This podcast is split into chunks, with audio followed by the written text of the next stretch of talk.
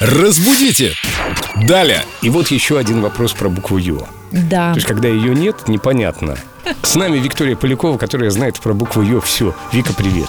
Привет, Вика, друзья. привет. Вопрос к тебе. Странный, конечно, но тем не менее он возник. Расчесывать или расчесывать? Как правильно?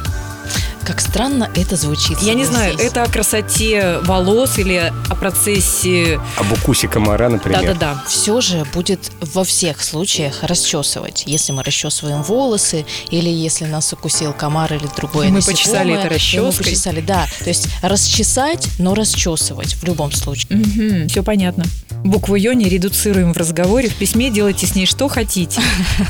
Присылайте и вы свои вопросы в официальную группу Эльдорадио ВКонтакте Виктории Поляковой. Найдете там ее ветку. Вика, ты там бываешь в этой ветке? Конечно. А отвечаем на вопросы мы здесь, в эм. рубрике «Разбудите Даля» на 101,4 FM.